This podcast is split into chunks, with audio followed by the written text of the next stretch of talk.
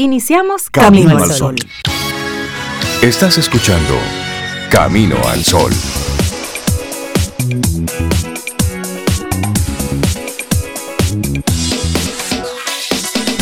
Buenos días, Cintia Ortiz, Sobeida Ramírez y a todos nuestros amigos Camino al Sol oyentes. Buenos días. Hola Rey, muy buenos días, muy buenos días Cintia, Laura Sofía y nuestros amigos Camino oyente, como tú dices, Rey, así mismo, con ese mismo deseo de que todos estén bien, todas estén bien. Hoy es, hoy es ya, ¿qué? Lunes 20. estamos a 20. Lunes 20. De diciembre, Hola Cintia, ¿cómo estás?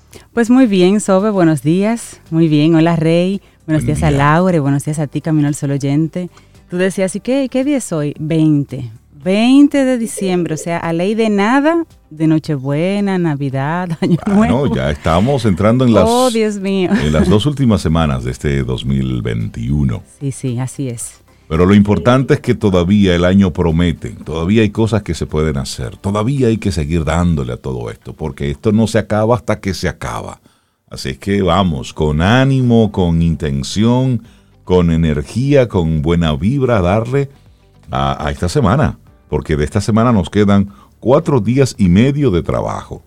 Y en cuatro días y medio pasan muchas se cosas. hace mucho, así es Y hay, que... hay personas que están de vacaciones también, ¿ya? Pues en Sí. cuatro días y medio de Se vacaciones se, goza hace mucho, mucho. también. Que se lo gocen. Claro. Exacto, a eso me refería, que hay un grupo trabajando como nosotros y hay otro que está de vacaciones y está bien. Eso está bien. Ambos nos los vamos a disfrutar. Claro, y es eso, es- y es tener, esa es la, la actitud que te queremos compartir en el día de hoy, para que con buena vibra, con buen ánimo, con, con energía disfrutemos este lunes, esta semana, vamos, que tenemos mucho.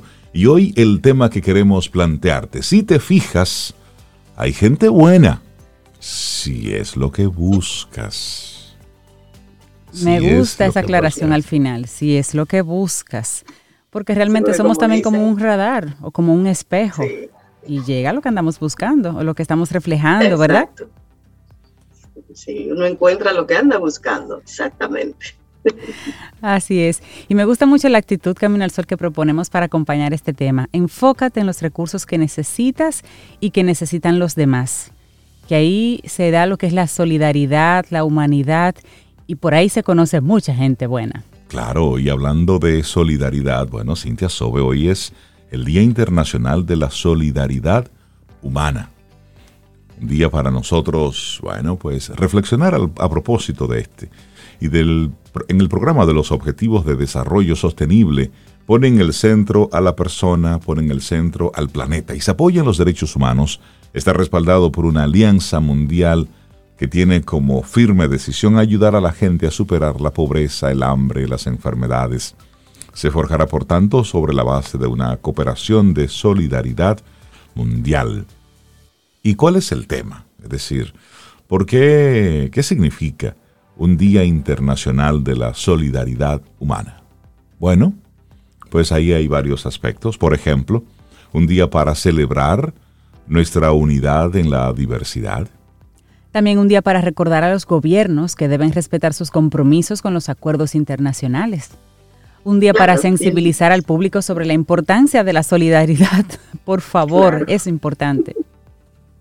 Y un día también para fomentar el debate sobre las maneras de promover la solidar- solidaridad para el logro de los objetivos de desarrollo sostenible, entre otros. Y el objetivo de poner fin a la pobreza. Así es. Y también un día para actuar y para buscar nuevas iniciativas para la erradicación de la pobreza. Hay algunos ahí antecedentes, pero la, la solidaridad ha definido el trabajo de las Naciones Unidas desde el nacimiento de la organización y de cada fundación que quiere ayudar al prójimo. Realmente es la solidaridad lo que los mueve. Ellos en ese sentido atrajeron a los pueblos del mundo para promover la paz, los derechos humanos, el desarrollo económico y social. Y esta organización, la Organización de Naciones Uni- Unidas, fue fundada en la premisa básica de la unidad y la armonía entre sus miembros, expresada en el concepto de seguridad colectiva que se basa en la solidaridad de sus miembros a para mantener la paz y la seguridad internacionales. Es decir, que la premisa básica por la que ellos existen, se unen y concertan es precisamente la solidaridad. Claro, así es que este día 20 de diciembre es precisamente para hablar un poco sobre la solidaridad, ese, ese elemento que no podemos perderlo. No podemos perder ese, ese abrazo solidario, ese estar ahí por solidaridad, porque, porque te apoyo. Eso es importante. Pero también hay otros dos días que se celebran en el día de hoy. Por un lado, está el Día Mundial del Escepticismo. Me gusta esa. No, yo no creo esa, ¿no? Sí, sí, sí, sí. Yo no creo esa. esa, está ¿no? chévere. No me lo creo. Bueno, y esto para rendir una especie de homenaje al investigador Carl Sagan, que fue el divulgador del escepticismo filosófico, una doctrina que se, se ha mantenido vigente y da mucho de qué hablar, porque hay que cuestionarlo todo, porque sí, no hay que darlo todo por sentado, hay que investigar, porque el escepticismo es lo que invita al, al pensamiento crítico, a no dar las cosas por sentadas, sino a cuestionarse. Y si no es así, y si esto no arrancó así, bueno, eso es una oportunidad que tenemos ahí de, de seguir argumentando y desarrollando nuestro cerebro. Y eso está chévere. Así Y que la hoy, ciencia avanza porque Sí. alguien no se cree un cuento y decide investigar más. claro, Claro, y hay uno- unos preceptos que sería bueno compartir, los preceptos fundamentales del escepticismo. Uno de ellos, todo aquello que conocemos a través de nuestros sentidos es irreal. ¿Le suena a Matrix eso? Otro, todas las cosas que conocemos llegan a nuestra vida por costumbre o por azar. El conocimiento humano es imposible y nada puede afirmarse de nada. Y la última, la realidad que nos rodea no puede ajustarse a los conceptos que manejamos mentalmente.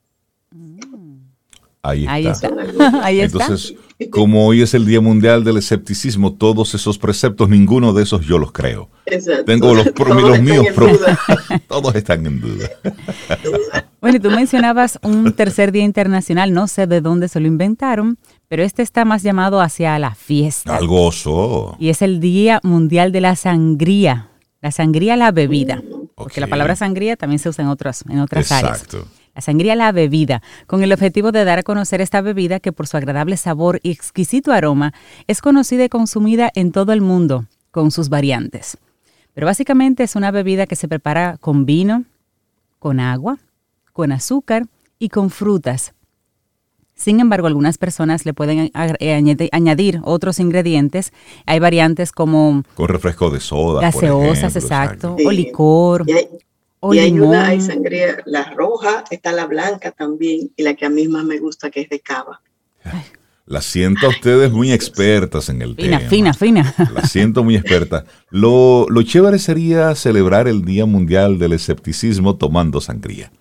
Pero tú sabes qué interesante. Y hay que ser solidario con eso. Que se cree, mira, se cree que la sangría surgió entre España, Grecia e Inglaterra por ahí por los años 1800, cuando los campesinos que labraban la tierra en las regiones de España y Portugal la hacían combinando vino con frutas. Porque hay una historia que dice que mm, eh, 100 años antes, 1700, estaba prohibido el uso del alcohol. Entonces los marineros británicos de las Antillas inventaron hacer esta bebida con ron español, agregando ciertas especies, frutas y vino, que diera la apariencia de un juguito de frutas. Es Tigueraje. un juguito. Un Comandante, es un juguito. bueno, pero si le gusta, disfrútelo. Hoy es el día de la sangría también. Ay, qué tigueraje. Bueno, son las 7:10 minutos en la mañana. Es lunes. Estamos a 20 de diciembre, ya entrando sí en lo que sería la última semana de nuestro programa Camino al Sol por este 2021, porque nos vamos a tomar, como siempre lo hacemos, dos semanas de vacaciones, de descanso, para que ustedes descansen de nosotros, para nosotros recuperar energías y fuerzas, para luego entonces el año que viene, pues arrancar con nuevos bríos, porque sí, tenemos que dar una descansadita. Así es que esta es nuestra última semana de Camino al Sol, por lo tanto, van a tener que aguantarnos con todo lo que traemos para ustedes en este, en este cierre de, la, de lo que fue la novena temporada de Camino al Sol, porque ya en el 2022 estamos entrando en nuestros 10 años, en lo wow. que sería los 10 años de Camino al Sol. Pero yo recuerdo los cinco y el cumpleaños de los cinco. Y yo recuerdo el primer día cuando arrancó todo. Yo recuerdo el primer día, sí, wow. Así es que arrancamos nuestro programa Camino al Sol con buen ánimo, buena actitud, con buena intención, recordando siempre, hoy ser solidarios. Laboratorio Patria Rivas presenta En Camino al Sol, la reflexión del día.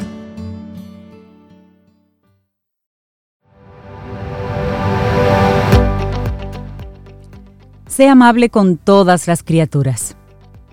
Buda. Aunque me decepcione mil veces, aún creo que hay gente buena. Sí, y es que, es que mire, eh, aún hay gente buena, gente honesta, responsable, sincera, amable, capaz, también cariñosa, sensible y respetuosa. Todavía queda gente que se aleja de la amargura, del egoísmo, de la hipocresía y de la soberbia. Y son personas que reconfortan, que nos hacen creer que la humanidad no está perdida, que nos ayudan a recuperar la fe en la posibilidad de regenerar un mundo corrompido por los intereses, la mentira y la falsedad. Su aspecto es bonachón, atento y humilde, pero ellas no lo saben. La gente buena no sabe que representa todo aquello que nos hace sonreír, no saben lo importante que pueden llegar a ser hasta con los detalles más insignificantes. Hay una frase muy linda que recupera aquí en esta reflexión la autora, dice, es de Ana Frank, dice, qué maravilloso es que nadie necesita esperar un solo momento antes de comenzar a mejorar el mundo. No hay que esperar nada. Claro, todo ocurre aquí, en este momento. Y la gente buena no solo nos ofrece sonrisas, confort y felicidad, sino que nos ofrece bonitos recuerdos que se transforman en lecciones de vida a través de nuestras emociones. Gracias a que nos cruzamos con gente buena, aprendemos que valen más las buenas acciones que las intenciones, y que lo que ofrecemos a los demás siempre nos es devuelto multiplicado. Aun con todo, también aprendemos que la mejor recompensa es la que está dentro de nosotros. La vida no es estabilidad, sino que es saber andar en equilibrio. Y para poder hacerlo, necesitamos sentirnos bien con nosotros mismos. Para lograr esto, la única opción es rechazar las malas intenciones y aprender de las emociones negativas. Sí. Claro, y educar en emociones es educar en la bondad. El hecho de que no siempre tengamos buenas intenciones y buenos sentimientos no nos convierte en malas personas, sino en personas normales. Y en ese sentido hay mucha confusión, ya que solemos etiquetar o valorar la totalidad de una persona por hechos aislados. Por ejemplo, sentir celos, ira, rabia o envidia es totalmente natural y no debe de atormentarnos. En lo que tenemos que poner especial cuidado es en no actuar conforme a estos sentimientos y emociones. O sea, debemos procurar no explotar como un volcán ni dejar que ciertas circunstancias nos dominen. Obviamente vamos a sentir envidia cuando alguien tiene algo que nosotros anhelamos o, por ejemplo, vemos que los demás avanzan en su vida mientras nosotros nos sentimos estancados. Esto en ningún caso nos hace desmerecer los buenos calificativos. Así es, hablemos un poquito de cómo superar las emociones destructivas que nos ayudan entonces en este proceso. En general decimos que son emocionalmente inteligentes aquellas personas que se caracterizan por ser justas, verdaderas, leales, honestas, prudentes y respetuosas. Lo cierto es que estos son aspectos que suelen definir a las personas equilibradas. Como ya sabemos, muy pocas personas logran que éstas desaparezcan y me atrevo a señalar, dice la autora, que nunca lo hacen en su totalidad, entre otras cosas porque va en contra de nuestra naturaleza emocional, pero para superar esas emociones destructivas tenemos que trabajar ciertos aspectos que aquí vamos a mencionar. El número uno es que tenemos que entenderlas, esas emociones. Bueno, y como ya hemos comentado, tenemos que deshacernos de la idea de que nuestras emociones son intolerables y dar un paso más allá a la hora de consolidar estas nuevas creencias cuando aparezcan esas emociones que consideramos destructivas, piensa en ellas y en lo que las generó. Por otro lado está el número dos, deshacernos del miedo. Ser seres emocionales no es algo malo ni, negativo.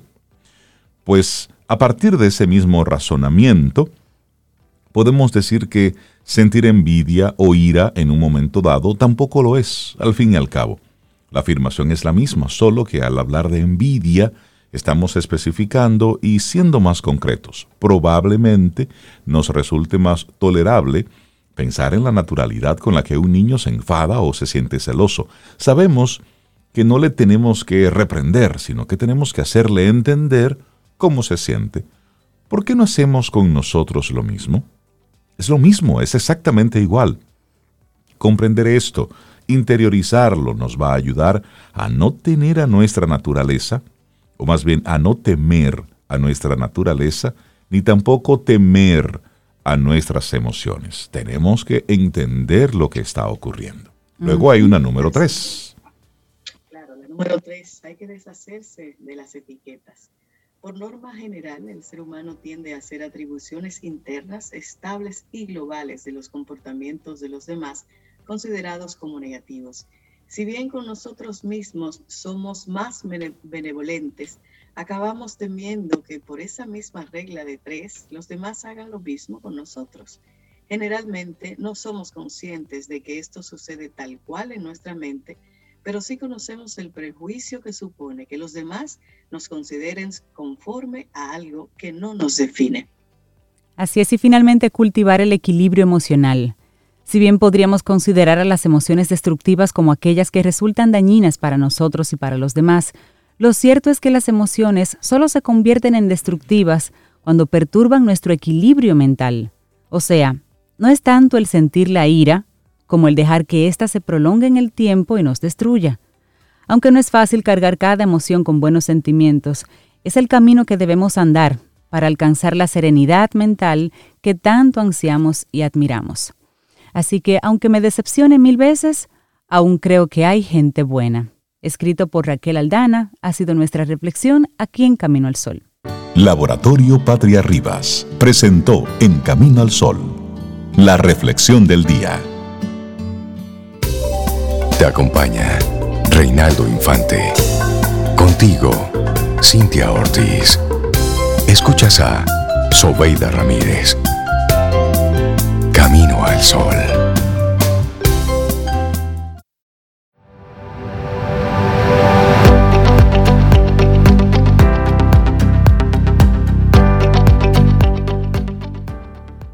La cortesía es la flor de la humanidad. Joseph Joubert. Y le damos los buenos días, la bienvenida a César Cordero de Del Carnegie Dominicana. César, buenos días, bienvenido de nuevo a Camino al Sol. ¿Cómo estás? Muy bien y muy buenos días. Súper contento de saber que, aunque hoy es el último programa, tenemos tantas expectativas y cosas buenas para el próximo año. Y saber que tuvimos un año donde dimos lo mejor de nosotros.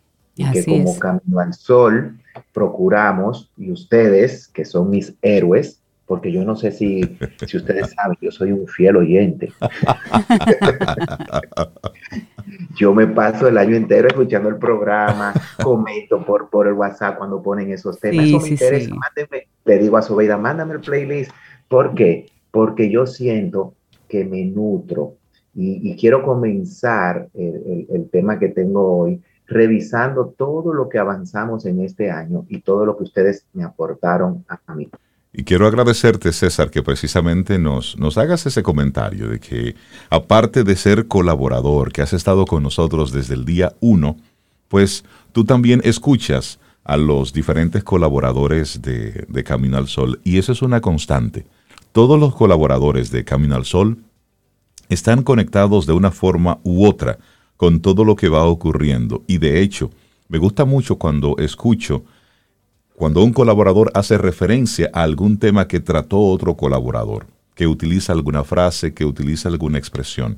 Y eso habla de cómo estas mentes están conectadas y van pensando de, de una forma u otra. Vamos alineados en, en, una misma, en un mismo enfoque. Y eso es importante para nosotros como, como grupo, como comunidad. Así es, y que tenemos un propósito común y es lo que nos mueve, dejar nuestro granito de arena, nuestra semillita sembrada para que siga dando frutos. Pues hoy, cerrando el año, vamos a hablar, y el título suena un poco diferente a lo que regularmente hablamos, que es el liderazgo, las empresas, todo. No, no, hoy vamos a hablar de cómo estamos preparando nuestro equipaje para el 2022. Buenísimo. Y hay una nota curiosa, Rey. Yo no sé, y aquí voy a hacer como el jueguito entre nosotros. La mayoría de nosotros sabemos cuántos kilómetros hay de aquí a Nueva York. Eh, quizás no la cantidad de kilómetros, pero sí más o menos el tiempo. Es decir, Ah. no, más o menos tres horas y algo, es decir, Gracias. aproximaciones. ¿Y ¿Qué ocurre si decimos Miami, Panamá, Venezuela, Colombia, España? ¿Por qué? Porque no medimos distancias, consideramos tiempo cuando vamos a hacer un viaje. Incluso, Reinaldo, localmente, cuando decimos Santiago, dos horas y pico, eh, Punta Cana, dos horas y tanto, eh, Higüey, tantas horas. Fíjate que no contamos kilómetros, nos enfocamos en el tiempo que nos va a tomar llegar ahí. Pero de Salcedo yo sí sé cuántos kilómetros. De aquí a Salcedo son 169. Ese es mi campo. Ah, yo sí sé cuántos son. Pero muy exacto. y, y- y sabe el camino ya cuando va llegando. Es como cuando estamos con nuestros niños en el carro y nuestros hijos nos preguntan, ¿y, y cuánto faltan? Nosotros siempre, nunca le decimos 100 kilómetros. eh, faltan 50, no, no, falta un ratito, falta Exacto. un momentito más, falta menos. ¿Por qué? Porque el tiempo es esa variable clave que nos ayuda a nosotros a visualizar un viaje. Y partiendo de esa nota curiosa, que no nos enfocamos en, el, en la distancia per se, sino en la experiencia, en el tiempo que nos va a tomar, viene otra pregunta que es muy inherente al ser humano. ¿Nos gustan los viajes a nosotros? ¿Qué tú crees que respondería la gente si salimos ahora a preguntar si le gustan los viajes? Sí, sí. Claro, La hay viajes, hay viajes y hay viajes. Es decir, cuando son viajes de placer, claro que sí. Pero hay otros viajes que no son muy agradables, que son los del destierro, que son los de migración. Cuando me voy de aquí porque, Eh, fuiste lejos, ¿sí? es decir, tenemos que, Sí. entonces, Y aún esos viajes, fíjate que tienen que un propósito. claro, voy, voy con un fin y de eso vamos a hablar ahorita, pero cuando salimos a preguntar si a las personas les gustan los viajes, en sentido general, como tú dices, las personas te van a dar un tremendo sí, me gusta viajar, por una u otra razón. O te dicen, mira, me gustan los viajes, pero lo que son de placer. Me gustan los viajes, pero lo que conllevan tal cosa. Pero el viaje, el moverse, es parte de la naturaleza humana. Entonces, si miramos hacia el 2022, viendo estos dos detalles de que buscamos una experiencia, de que nos gusta viajar, conocer, entonces, ¿cómo nos estamos preparando para ese viaje del nuevo año? Que es el 2022 y que veamos al 2022 como un nuevo año que será un viaje de 365 días días. Me gusta. que va, nos va a traer muchas experiencias. Entonces, la analogía que vamos a usar aquí es que así como nos preparamos para un viaje, asimismo debemos de prepararnos para un nuevo año. En este caso, ver el 2022 como esa experiencia que queremos vivir. Hablemos de un viaje. Lo primero que hacemos para irnos de viaje, ¿qué es? Fijar el destino. ¿A dónde quiero viajar? Ah, mira, voy a viajar a Disney, voy a viajar a Constanza, voy a viajar a Jarabacoa, me voy a Las Terrenas, me voy a Higüey. No importa. Es fijar qué? Un destino. ¿Qué tiempo me va a tomar? Ah, ¿Por qué quiero ir ahí? Entonces, cuando nosotros hablamos de nuestra vida personal, tenemos que fijarnos una qué? Visión. ¿Qué quiero lograr? ¿Para cuándo lo quiero lograr? Porque siempre fijamos un viaje y le ponemos una fecha aproximada. Entonces, mi visión, lo que yo quiero lograr, ese destino, tiene que estar bien determinado. Luego, para ese viaje, fijamos presupuesto, equipaje, ¿cierto? Pues en nuestra vida tenemos que saber también que necesitamos un presupuesto, finanzas, saber de qué vamos a disponer. Y cuando hablamos de equipaje, hablamos de los recursos que vamos a necesitar. Cuando usted va a preparar su maleta, Reinaldo, Cintia, usted piensa en los siguientes detalles. Calzado. Claro que ¿cierto? sí, por supuesto. De acuerdo al clima y a la actividad, a lo que voy a hacer. Ah, gracias. Entonces, en la vida personal para el 2022, ¿sobre qué pies te vas a parar, cuál es el calzado que va a utilizar para ser constante, perseverante, enfrentar esas situaciones que se van a dar sí o sí. Por ejemplo, yo que ustedes saben que corro, ¿verdad? Y que practico el senderismo, hay un tipo de calzado para cada tipo de qué? De actividad. Lo mismo que cuando tú decides qué ropa llevar cuando va para ese viaje. De acuerdo al sitio donde voy, ropa de frío, eh, ropa de verano, eh, ropa que me permita estar acorde a la situación. Entonces, así mismo nosotros tenemos que prepararnos para las diferentes ¿qué? situaciones que el año próximo puede traer. Y ahí entran entonces revisar esos recursos. Algo que no falta en la maleta son los elementos de cuidado personal. Claro. Algunos tienen una técnica, yo me uno a ella, de que no cargo muchas cosas y dependiendo de dónde voy, yo digo, yo la compro allá. Pero sabemos que va a ser parte de mi viaje. Entonces, ¿cuáles son esas cosas que yo tengo que cuidar de mi persona para el próximo año? ¿Cuáles son esas habilidades que yo sé que voy a necesitar y que tengo que sacar de mi maleta? Porque cuando llegue al destino, ¡ay, se me quedó!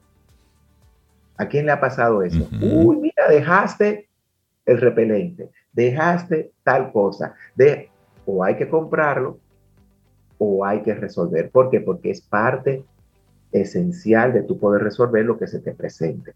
Entonces, cuando miramos nuestra maleta, nunca vamos a cargar con cosas que no necesitamos. Procuramos poner ahí que todo lo que vamos a necesitar. Y ahí viene entonces el típico, Reinaldo, ¿tú me le puedes llevar esto? No.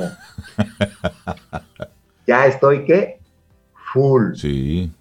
Ya tengo mi equipaje lleno, de verdad no puedo porque llevo lo esencial, llevo lo que necesito y poner algo más ya no me cabe.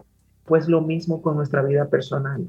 Tenemos que revisar qué vamos a poner en nuestra maleta para el 2022 y dejar fuera esas cosas que vimos que no son necesarias. Por ejemplo, entre un viaje y otro, y después que uno viaja dos o tres veces, se da cuenta de que hay cosas que no tiene que cargar con ellas.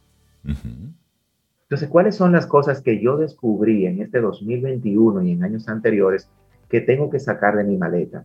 Puede ser que una mala actitud. Un pensamiento. Un pensamiento, y aquí hemos hablado bastante de eso. Sí. Un hábito, un hábito, algo que esté siempre ahí. Entonces, ¿para qué cargar pesado cuando la idea es llevar lo necesario para disfrutar el viaje? Entonces, vamos a revisar qué es exactamente lo que vamos a poner en nuestra maleta. Y hoy queremos dejarle con cinco elementos clave. Del Carnegie decía desde sus inicios que la vida es un viaje que hay que disfrutar. Y en sus dos libros, en el cómo ganar amigos e influir en las personas y en cómo suprimir las preocupaciones, él dejó una serie de consejos que nos ayudan a llevar ese viaje de manera más eficiente y efectiva para nosotros. Y para los que van a viajar con nosotros. Aunque hay momentos en los que tú viajas solo, regularmente los viajes se dan también en qué? En, grupo. Compañía. En compañía. O van contigo o alguien te recibe en el destino. Entonces, ¿cuáles son esos cinco elementos? Número uno, autoconfianza. Creer en nosotros mismos. Saber que si llegamos hasta aquí, es porque usamos nuestras habilidades, recursos, talentos y dones. Mírese donde usted está hoy. No importa la posición, supervisor, encargado, gerente, director, presidente de una empresa. Si usted llegó ahí, es porque usted pudo demostrar una serie de qué? De cualidades y habilidades. Entonces, para el año próximo, haga una lista de cuáles son esas cosas que yo me he limitado de hacer por no creer en mí. Emprender, y emprender desde adentro de la organización. Eh, asumir un nuevo reto, establecer una nueva eh, estrategia. Entonces, crea en usted mismo, con, en sus cualidades, en sus habilidades. Y entonces, proyecte eso y lo conecta con qué? Con su visión, con ese propósito. Porque todo viaje debe de tener qué? Un propósito. El segundo elemento, después de creer en nosotros mismos, son las relaciones humanas, relaciones interpersonales. ¿Cómo me relacioné este año? ¿Cuáles fueron esos detalles? ¿Qué tan importante yo hice sentir a los demás? ¿Qué tanto yo valoré el punto de vista de la otra persona? ¿Qué tanto fui un buen oyente? ¿Qué tanto hablé en términos de lo que le interesaba a la otra persona? ¿Qué tanto critiqué, condené o me quejé este año? Exacto. Entonces, cuando yo reviso las relaciones humanas, no es quedarnos en las normas de cortesía de buenos días, permiso, gracias Reinaldo, por favor Cintia, ¿me podría? Es estar preparado para enfrentar las situaciones que se van a dar.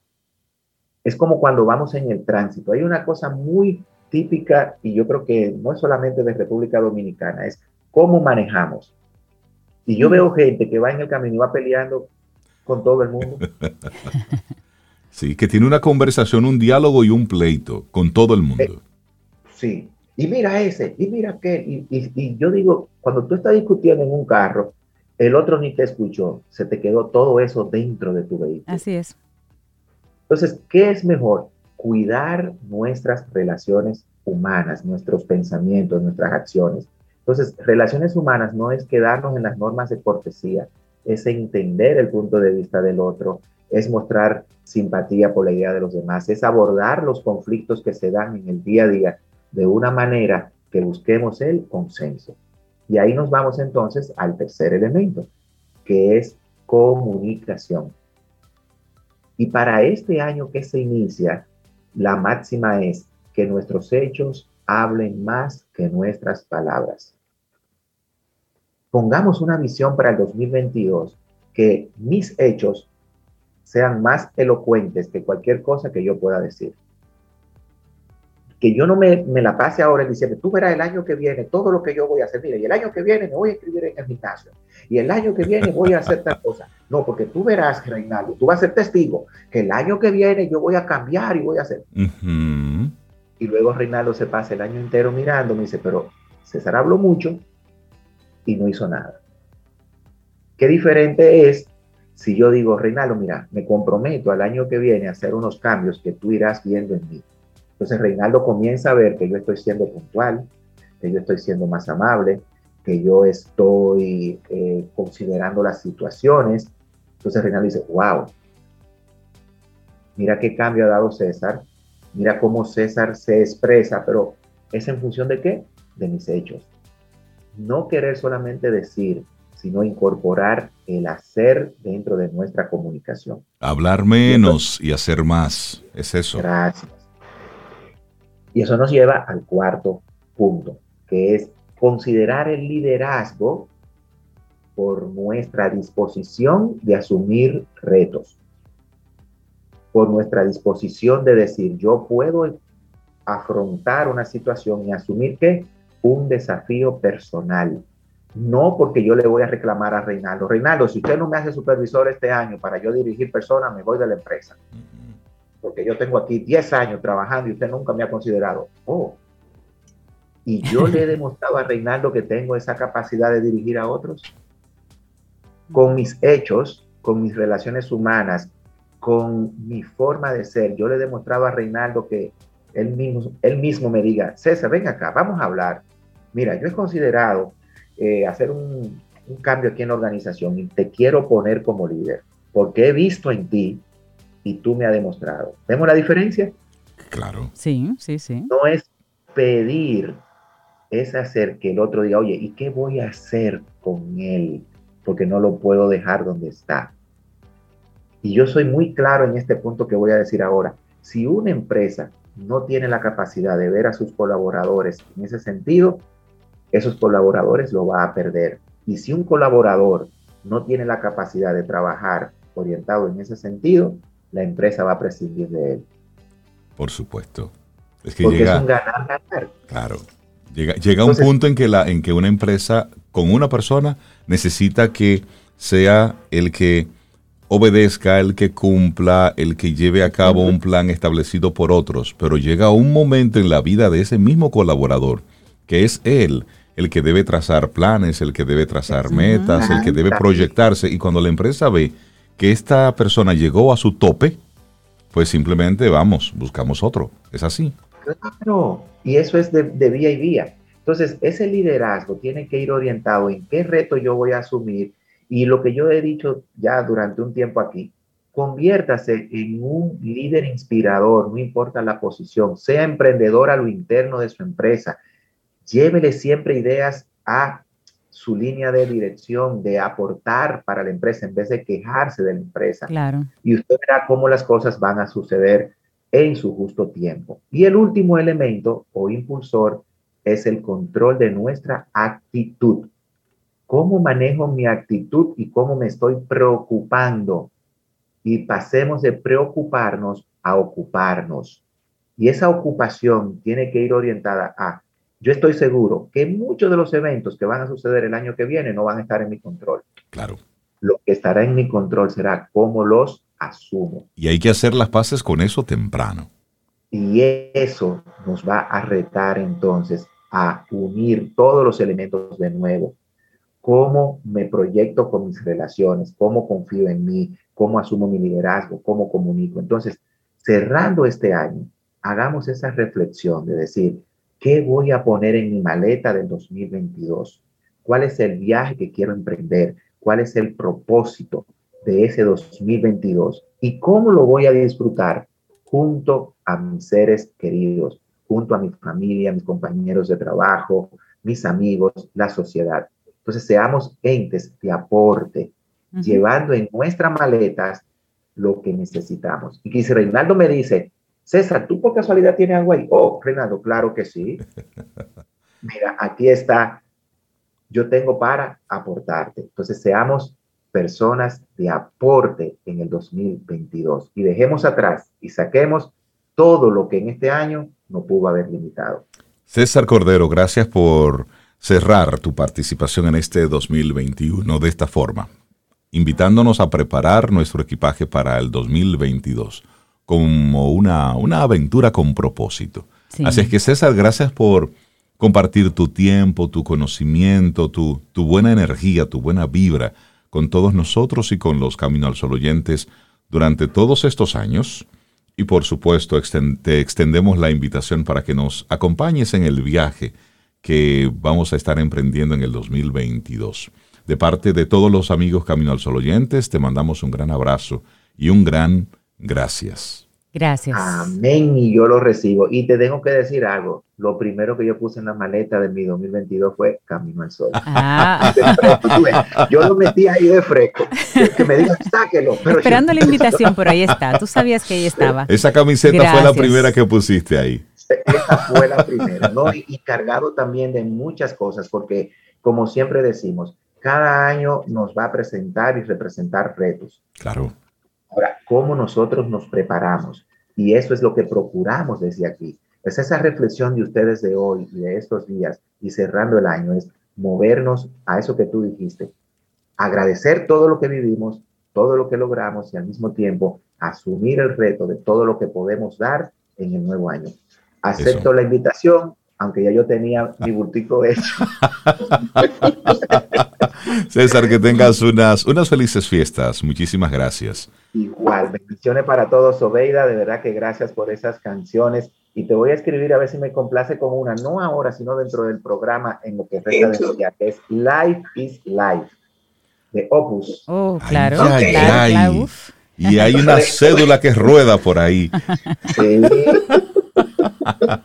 César Cordero de Del Carnegie Dominicana, muchísimas gracias. Un gran abrazo y nos vemos, nos escuchamos el año que viene. Mm, disfruta tu café en compañía de Camino al Sol. Ten un buen día, un buen despertar. Hola. Esto es Camino al Sol. Camino al Sol.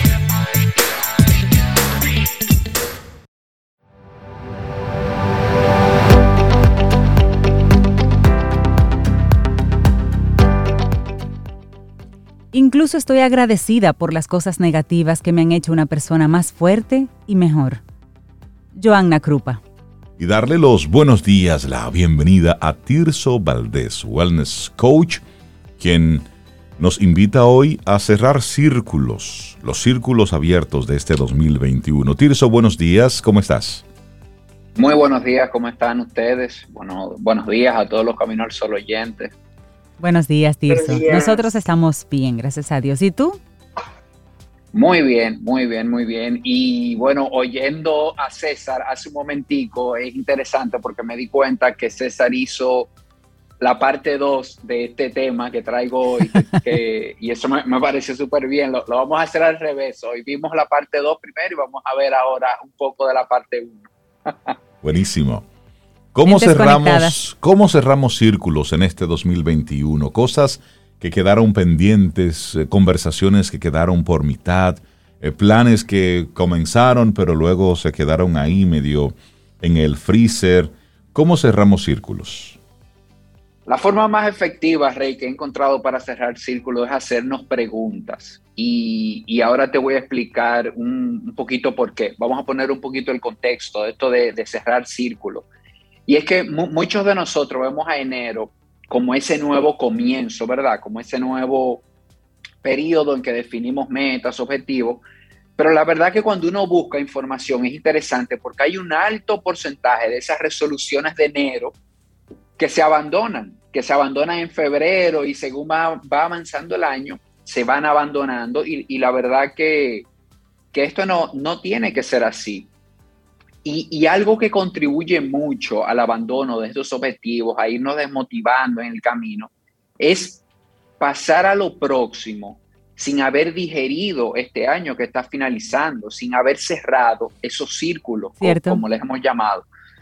Entonces, antes de enfocarnos en esos objetivos del 2022, en ese viaje que nos describió César también, ¿verdad? De, esa preparación, hagamos primero un ejercicio de reconocer y de entender cuál va a ser mi punto de partida, dónde estoy, qué llevo y, qué hace falta. Y César habló un poco de esto también, de, esa preparación, ¿verdad? De cosas entonces, hay una invitación aquí, aprovechemos estos días que nos quedan de este 2021, que no son muchos ya porque se, van, se, están acabando, y, agendemos tiempo para digerir el 2021. ¿Y a qué me refiero con esto de, de digerir, de ir cerrando círculo? Es sentarme de manera intencional con lápiz y papel y hacerme consciente de todo eso que funcionó en este año, en estos últimos 11 meses las oportunidades que pude aprovechar, por ejemplo, las personas y lugares que pude conocer, los hábitos positivos que pude, que pude sumar, esos comportamientos, las experiencias que viví. Y claro que sí, reflexionar también las cosas que no salieron como yo esperaba, pero no desde, un, desde una posición de encontrar culpable, sino desde una posición responsable de ver qué en realidad pasó y, que eso dependía de mí, qué fue, lo que, qué fue lo que no pude hacer. Entonces, aquí caigo a lo que te comentaba, Rey, de que para este proceso las preguntas son clave, hacerme las preguntas apropiadas, porque las preguntas invitan a la introspección, ofrecen soluciones y, al final terminan conduciéndonos a una mayor creatividad y comprensión sobre mis acciones y sobre esas creencias que tengo. Entonces, la idea es, les quiero compartir cuatro puntos, estos cuatro puntos de chequeo. No sé si ustedes han visto cuando uno va a llevar los vehículos a mantenimiento, que le dicen, hay tantos puntos de chequeo, vamos a revisar tantos puntos. Entonces, asimismo, vamos a ver cuatro puntos de chequeo para para ese cerrar círculo, si me voy a sentar a cerrar círculo de este año que, que, ya pasó prácticamente, ¿cuáles son esos cuatro puntos en que puedo enfocarme? El primero es, ¿en qué área de mi vida fui la persona que quiero ser? Esa es una pregunta interesante, por área. Entonces, ¿qué comportamientos tuve que me confirman eso? cuáles son las pruebas, diríamos, que tengo de eso y en cuáles de esas áreas tengo oportunidad. Esa puede ser un primer punto de chequeo y una, una primera idea de, de empezar. Entonces, hay un segundo punto que es revisar mis valores. Esos cinco o seis valores que me definen a mí como persona. ¿Cómo estuvieron durante este año? Porque la verdad es que va a ser difícil comprometernos con nuevos objetivos para el 2022 cuando esos valores no los tengo claros o cuando alguno de esos objetivos que me estoy trazando choca, por ejemplo, de manera directa o indirecta, con uno de esos valores que, que tengo muy marcados como persona. Entonces, ese tema de los valores es interesante porque me sirven como el filtro, ¿verdad? Por el que yo puedo pasar cada uno de esos objetivos. Es como ese primer filtro en que si lo que estoy decidiendo hacer para ese 2022 pasa ese filtro, está aprobado, está preaprobado ya, ¿verdad? Entonces veamos ese tercer punto, el ambiente el ambiente eh, eh, del que me rodeo. Y, cuando hablamos de ambiente aquí, hablamos no solo del ambiente físico, también, sino también de esas personas de las que, de las que nos rodeamos, ¿verdad? Eh, y, y, alguna pregunta interesante en este sentido es, ¿sientes que los diferentes ambientes en los que te manejas, tu espacio de trabajo, tu casa, los lugares que frecuentas, apoyan realmente esos objetivos que que te has trazado. ¿Cómo estuvo eso durante este año? ¿Cómo te sentiste en esos ambientes? Y en cuanto a la persona, creo que todos hemos escuchado esa famosa frase de que somos el promedio de las cinco personas con las que más nos juntamos. Es así. Y sí, y, es bueno hacer esa revisión también. ¿Cómo está tu promedio? Claro.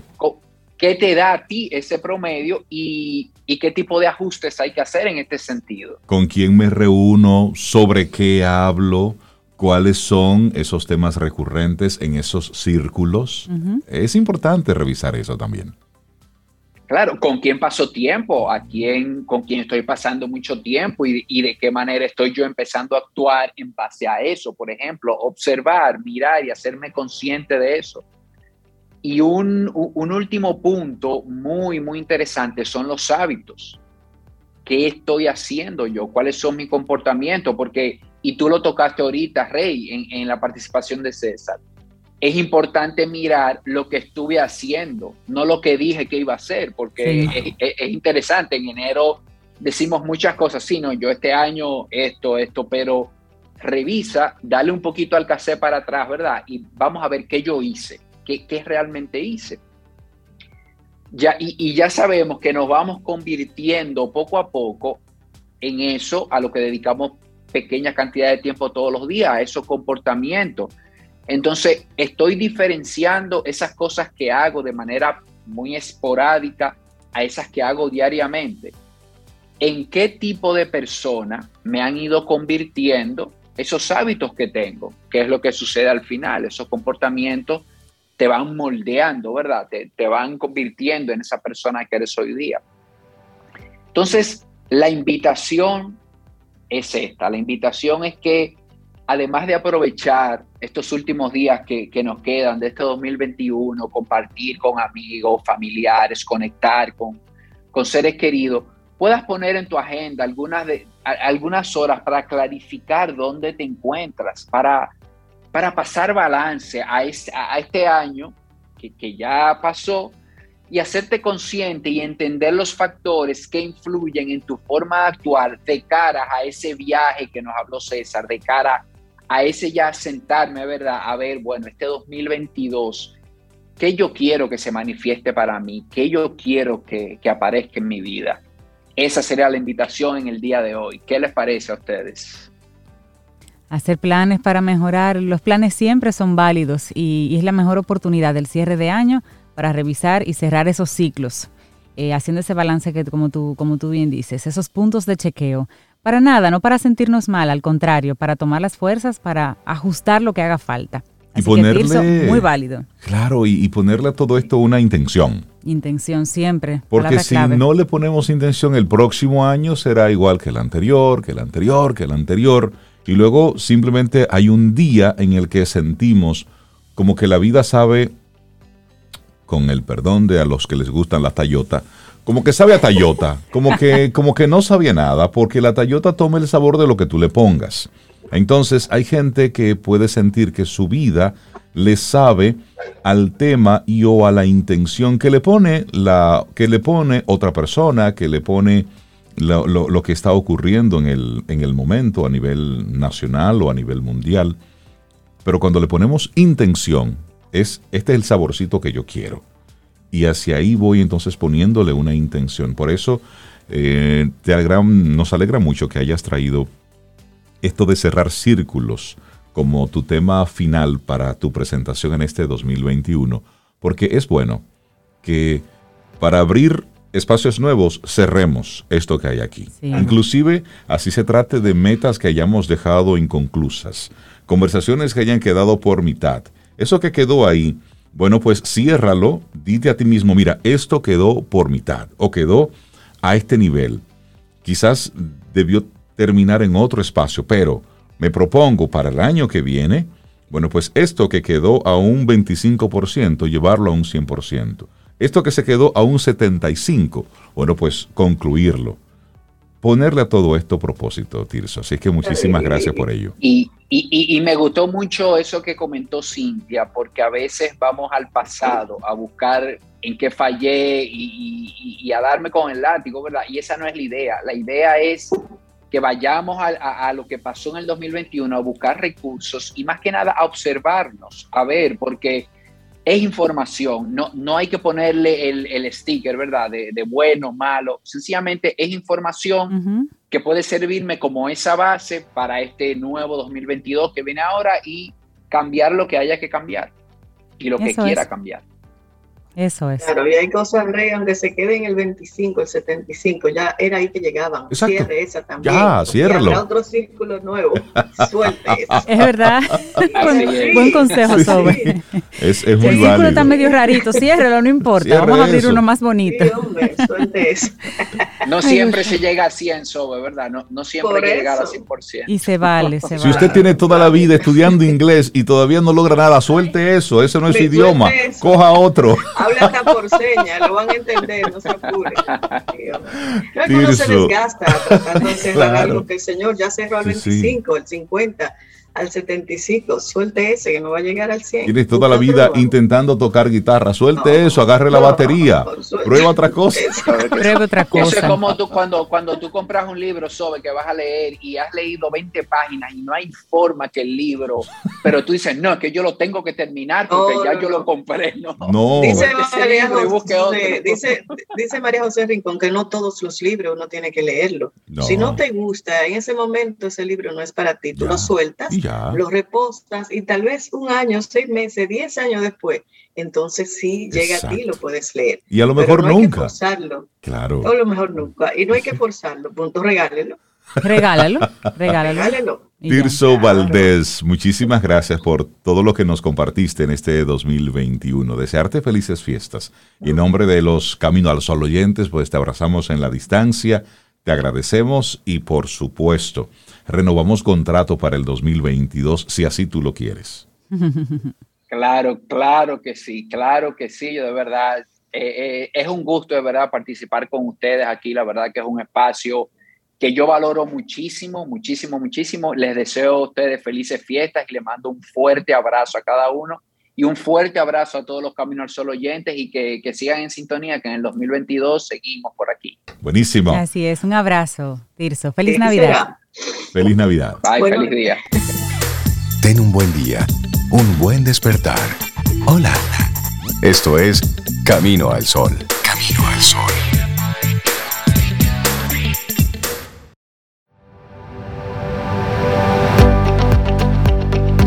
Te recordamos nuestro tema central en el día de hoy, es que hay gente buena. Y esta frase que vamos a comentar ahora es de Susi Kasim y dice, una persona verdaderamente buena dirá la verdad, actuará con la verdad y defenderá la verdad. Una persona verdaderamente buena no tiene miedo de pensar desde el corazón. Y estamos contentos de, de recibir, de recibir música, artistas, gente nueva, gente que nosotros estamos conociendo hoy y darle los buenos días, la bienvenida a Rubén Álvarez. Él es músico, cantante, compositor, nada más y nada menos que el Latin American Idol de Chile. Rubén, buenos días y bienvenido a Camino al Sol. ¿Cómo estás? Bien, bien, muchas gracias por, por esa presentación tan notable. no, Reinaldo, gracias, gracias por la invitación a esta horita de la mañana. Yo también tengo mi servidito, mi cafecito ahí. Buenísimo. Buenísimo. Contento, contento de estar con ustedes. Gracias. Qué bueno, Bienvenida, Camino al Sol. Y, aprovechar y saludamos a, a, nuestro queridísimo Mariano, la antigua de Al Hadaki, que bueno, básicamente él, que es la cabeza de Zurdo Group, junto con Jennifer Sánchez, eh, son los responsables de que tú estés aquí con nosotros hoy. Así es que Mariano, buenos días. Te saludo allá en la distancia y te abrazo. Bueno, buenos días, estoy por aquí, solamente soy otro oyente más hoy de este programa. Y, gracias, gracias por la invitación también a Rubén y gracias a tu equipo por el cariño. Claro que claro sí. que sí, Mariano. Mira, y, hablemos con Rubén. Rubén, vamos, queremos conocerte, queremos conocer sobre, sobre tu música, cómo, cómo surges eh, en, en todo esto del mundo del entretenimiento, del mundo del arte. Mira, a mí eh, el tema musical comienza desde muy pequeño, alrededor de los 11, 12 años, y fue algo como muy fortuito. Yo cuando pequeño quería ser futbolista, como la mayoría de los niños de, esa edad, que les gusta el fútbol y querían ser futbolista. Eh, de hecho, yo me anduve probando en varios equipos de fútbol cuando ya tenía más o menos 14, 15 años. Jugué nacionales y cosas así. Pero el canto me, dio muchas más cosas. Eh, comenzó muy rápidamente, te cuento como una anécdota, yo estaba en el colegio eh, y teníamos que elegir entre artes manuales y música. Y yo como era muy medio desordenado y no me gustaba estudiar mucho, si mis amigos iban para música, yo me iba para música, para estar ahí con el coro, como dicen ustedes, con los amigos. Eh, y vieras que me empezó a gustar el tema musical. Eh, mi profesora me dice, oye Rubén, tú cantas bien, tienes afinación. Y yo, wow, mira qué, qué bien. Eh, ¿no te gustaría participar en un festival intercolegial? Y como a mí me gustaba andar ahí en toda la jugada, dije, sí, claro, vamos, participemos. Y gané ese festival. Y después participé en otro y saqué segundo lugar. Y después en otro y saqué tercero. Entonces empecé a ganar premios. En esa época un DVD, una radio, un televisor de repente en un festival me ganaba otro televisor, vendía uno, me quedaba con plata y con televisor.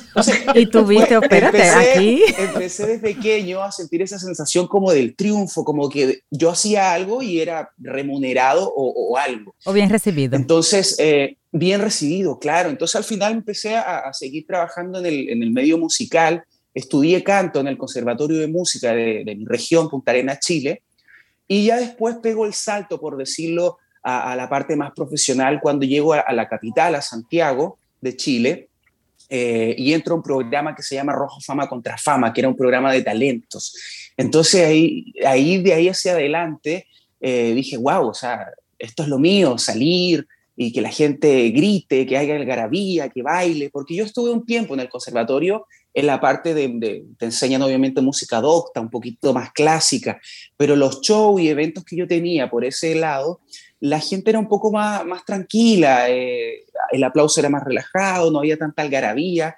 Entonces al final yo dije, no, lo mío es... Quiero la algarabía. Eh, pop, lo comercial. Entonces ahí nos lanzamos y bueno, de ahí hacia adelante eh, Latin American Idol y todo lo que ustedes ya un poquito conocen. Pero así más o menos fue como el comienzo. Resumidamente te lo hice.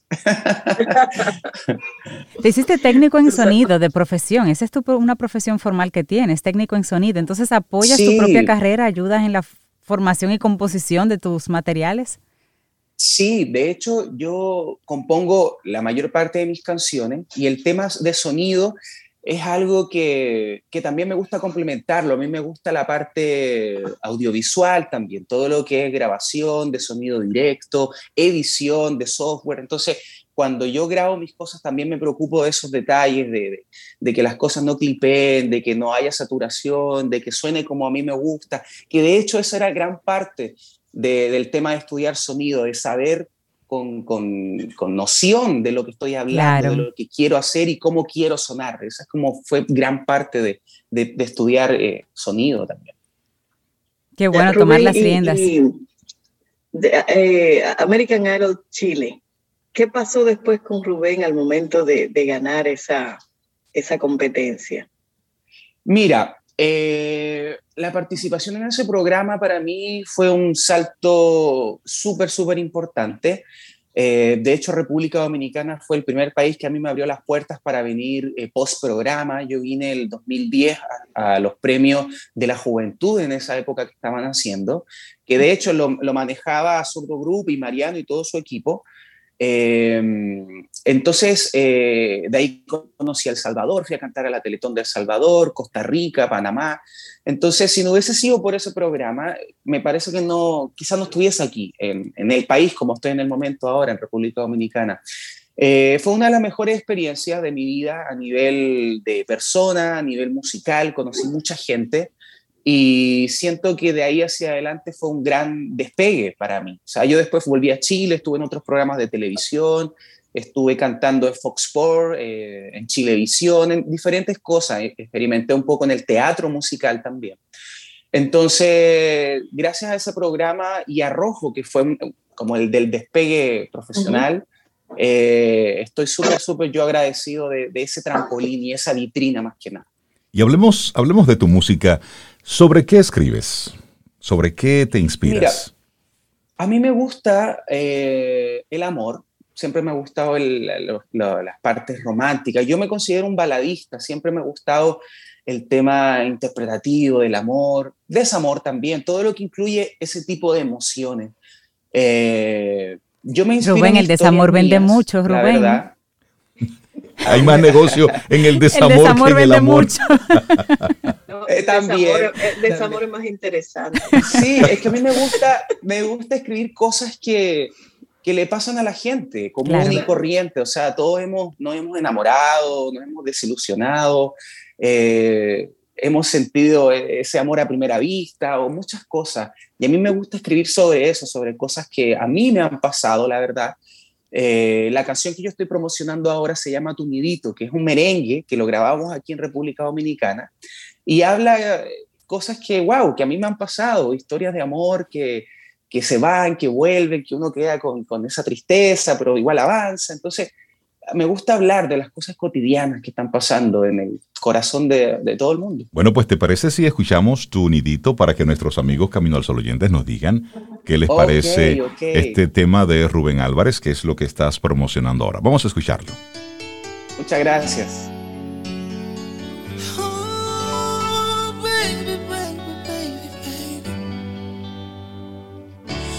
se acaba la manía de abrir mis ojos y sentirte mía. No te tengo aquí conmigo, pero vives en mis días, noches, penas y alegrías. No ves, te, te veo. bailable full, te veo bailando ahí. baile, tú sabes que yo bailo hasta los anuncios, pero ese ese baile especial. Ese, Rubén, bajo la producción de quién está ese tema, quién te acompaña en todo el proceso de creación. Mira, esa canción es escrita por mí, eh, lo grabamos musicalmente aquí con Moisés Sánchez, que es el ganador del Grammy con Eddie Herrera del 2020. Eh, entonces tiene ese sonidito que yo quería de, de que suene dominicanizado, como se dice, o, no sé cómo se dice, majao, como se dice, majao, aplatanado. aplatanado, exactamente. Eso es, lo que, eso es lo que yo quería lograr con, con, con ese sonido, que tenga esa, esa, sensación de baile, que se baila apretadito. Vieras que cuando lo he cantado en eventos ahora que he estado haciendo, eh, la gente se ha parado y se ha puesto a bailar y eso para mí ha sido la retribución más más grande que, que pueda haber pasado. Estamos preparando otro merengue también. Eh, y, hoy, y una bachatita que, que, que también viene bien, bien bonita. Es un trabajo muy bonito que estamos haciendo para arrancar este 2020 ya a full. Eso es lo más importante. Mira, y me, me, surge la curiosidad, ¿por qué, ¿por qué la Plaza Dominicana? ¿Por qué el merengue, la bachata como, como plataforma para tu, para tu carrera musical en esta etapa de tu vida? Sí, mira, a mí República Dominicana, como te decía hace un rato, ha sido un país que a mí siempre me ha recibido muy bien. Eh, de hecho, yo ahora salgo a algún lugar y hay mucha gente que me mira y me hace... Mm, mm". Como que te he ¿Tú como que? ¿De, dónde, eh, ¿De dónde que yo te conozco? Mira, yo soy Rubén. ¡Ah, ahí está! ¿Cómo estás? Y va, qué bueno, qué bueno. Entonces, sí, entonces eh, me parece que Dominicana en la actualidad es una plaza súper importante eh, musicalmente. Eh, hay varios artistas que han venido a grabar acá, Bad Bunny, Nacho, hay un montón de gente que está aquí. Eh, me parece que es una plaza súper comercial, República Dominicana. Estamos cerca de Estados Unidos, que el otro año vamos a ir a, trabajar por esos lados, a promocionar. Colombia, México, Puerto Rico, me parece que es un, lugar muy central también, como geográficamente, para poder moverse dentro de la promoción que queremos hacer. Entonces, eh, República Dominicana me está entregando ese sonido que yo estoy buscando. ¿Y, y, por qué el merengue? Porque a la larga el merengue eh, me parece que es muy de ustedes, no hay que dejarlo eh, morir. los grandes exponentes como Johnny Ventura, Eddie Herrera, lo han mantenido vivo, pero me parece que las nuevas generaciones, nuevas digo, entre comillas, como Manny Cruz, como Gabriel, lo han mantenido vivo y me parece que es algo que, que nos sale mucho de lo que a mí me gusta, que es lo romántico, que incluye baile, incluye sensualidad, incluye muchas cositas que a la, a la suma me, me parece muy fantástico para, para mí. Buenísimo conocerte, conectar con tu música y esperamos que en el 2022 podamos conversar de nuevo. Sobe tiene una última pregunta para ti. Sí, porque yo no puedo dejarlo ir. Él es del mismo lugar donde nació el recién electo presidente Gabriel Boric de Chile, Punta Arenas, ambos. Punta Arenas. Tú como joven, Rubén, ¿cómo, ves esa, ese triunfo de, de Boric en tu país, Chile, la juventud? ¿Qué esperaría de él? Mira, hay, el país, dentro de todo el, tema político, eh, es un tema un poco delicado porque venimos de, una crisis social que se llamó, donde la gente eh, se salió a expresar a la calle eh, su disconformidad con respecto a impuestos, a abusos y a un montón de cosas. Eh, sí me di cuenta que el país se dividió bastante con respecto a, a los extremos, porque Gabriel es, muy tirado al centro izquierda y, y Cast es muy full derecha. Eh, yo no soy muy partidario de los extremos, yo siempre pienso que eh, todo extremo no es muy bueno, pero espero que, que, el presidente que está ahora, Gabriel, haga un buen desempeño. Hay mucha gente que, que apoya y que tiene ilusión de ver a un, Chile eh, mucho más justo, por decirlo así, que sea mucho más parejo. Eh, y yo velo también por mi familia, por mis padres, que es gente adulta que de repente trabaja 40 años para recibir una cantidad de dinero que no es lo que representa todo el trabajo que tú has entregado por tu país, por tu hijo, por tus cosas. Yo espero que, que lo que pase ahora con Chile sea positivo, que Gabriel haga un buen desempeño eh, por el futuro mío y por el futuro de mis sobrinos y por el futuro de mi familia. Gracias. Rubén Álvarez, muchísimas gracias por, por tu música, gracias por, por conectar con República Dominicana y por supuesto esperamos que esta conversación la continuemos en el 2022 y feliz Navidad. De todas maneras. De todas maneras, muchas gracias muchachos, que tengan linda mañana, linda fiesta. Síganme en R Álvarez B, mi Instagram, voy a estar ahí publicando todo lo que se viene este 2022 porque viene cargado de mucha música, mucha energía y no va a ser la última vez que nos veamos, muchachos. Así que gracias a ustedes por, por este comienzo de día maravilloso. Las puertas abiertas para ti, Rubén. Un gran abrazo. Y también saludamos a, Mariano y a, y Jen de, de Surdo Group. Un gran abrazo. Hacemos una pausa y retornamos en breve. Esto es Camino al Sol.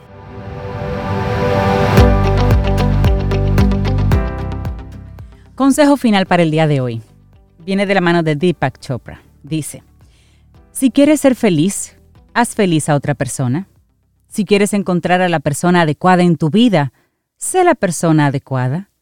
Si quieres ver un cambio en el mundo, conviértete en el cambio que deseas ver. Hoy nosotros así vamos llegando ya al final de nuestro programa Camino al Sol por este lunes 20 de diciembre. Mañana martes, si el universo sigue conspirando, si usted quiere y nosotros estamos aquí, tendremos un nuevo camino al sol. Yo quiero hacer dos recordatorios, medio mala onda, pero hay que decirlo. Mire, hoy se paga ITEVIS. Entre el doble suelo y todo lo que usted tiene, y fiesta, y bonche, y cócteles, pague su ITEVIS para que enero le, entre más bonito. y recuerde el marbete también. No, Rey, es que en estas fechas se olvidan algunas cositas que luego en enero son dolores de cabeza. Ah, por cierto, mandarle un gran saludo a los 25 Amets que ayer me dijeron que yo me fui en rojo cuando no fue cierto. me sentí, me, sentí violentado, me sentí abusado. Y no entiendo por qué los AMETs andan como en paquetes de 25. Parece que uno solo no es suficiente cuando hay que eh, hacer cumplir una infracción. Entonces, eh, 25 AMET eh, pero eran como 800. Un paquete en la 27 de febrero. con Leopoldo, Leopoldo Navarro. Navarro ahí. Ellos estaban a eso. Entonces, ellos dijeron que yo me fui en rojo, lo que no fue cierto. En realidad no era Entonces, cierto. no pero era tu palabra cierto. contra la de Pero era la palabra mía contra la de 25. Y todo porque cuando yo me detuve, el AMED dio al semáforo al donde él Se, estaba. se viraron. Y cuando se viraron, ya está, claro, ya estaba en pero rojo. todos viraron, con lo cual nadie vio antes el semáforo, todos lo vieron al mismo tiempo. Pero bien, Pero bueno. eh, pero bien, es decir, que hoy buenos días para todos, menos para los AMET, menos para ellos, que ayer estaban insoportable.